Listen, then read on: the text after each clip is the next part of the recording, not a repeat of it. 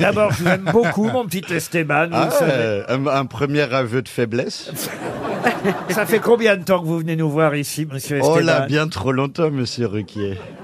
Alors, ça fait depuis le premier confinement, j'étais là, j'étais euh, en avant, on m'a mis euh, en bouclier Ah, Mais humain. c'est ça, hein, mais c'est que en maintenant, il bouclier est humain. temps de retirer les cotons-tiges des... non, de la vringue, maintenant. On a l'impression que vous avez gardé les deux cotons-tiges. Oui, Esteban, il est temps que t'enlèves les écouvillons des narines. hein. Ah, c'est vrai, vous le faites bien. Non, non.